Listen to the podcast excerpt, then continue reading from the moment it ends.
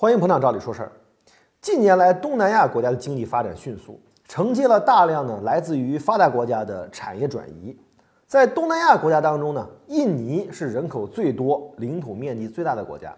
这个国家呢，拥有接近两亿的人口，按理说呢，应该是有着最丰富的劳动力资源，在东南亚国家当中呢，应当表现最为抢眼。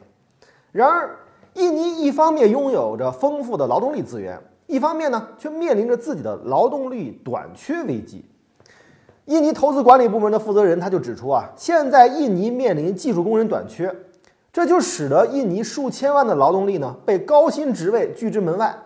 同时，也让外国投资者啊为招不到技术工人而感到头疼。最近，一家来自中国的矿业企业呢，他准备在印尼招聘五百名技术工人，但是最终只有九个人来应聘，原因是绝大多数的印尼劳动力达不到基本的要求。印尼的这种高素质劳动力的短缺，已经成为了制约经济发展的一大障碍。在印尼政府大力推动经济建设的今天，基础设施建设力度前所未有，而且呢，已经取得了显著的成绩。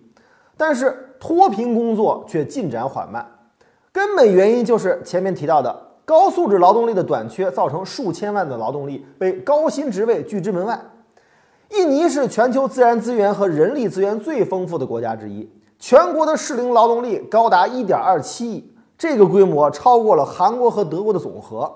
但是这1.27亿人当中，只有17%的人拥有高中学历。大学毕业生只有不到十分之一，劳动力素质的低下，造成了这一点二七亿人当中超过一半人从事临时性工作，没有稳定的正式工作。印尼的自然资源极其丰富，很多重要的战略资源储量都居于世界前列。比如，印尼的苏拉威西岛一直是世界上最大的镍矿石产地，但是开采的镍矿石都是以矿石原料的方式出口国外。为了促进本地经济的发展，印尼政府在二零一四年颁布了法律，要求开采者必须在本地把镍矿石提取之后才可以出口。这项政策啊，就要求开采商在本地雇佣更多的工人来从事镍矿石的加工，这显然有利于增加印尼本地的就业岗位。然而，难堪的是，就像前面那家中国企业遇到的难题一样，印尼的教育显然跟不上政府的产业政策。矿产开采企业在当地根本就雇不到足够的能符合条件的工人，现在的结果就是在外国人投资建设的镍矿产业园当中，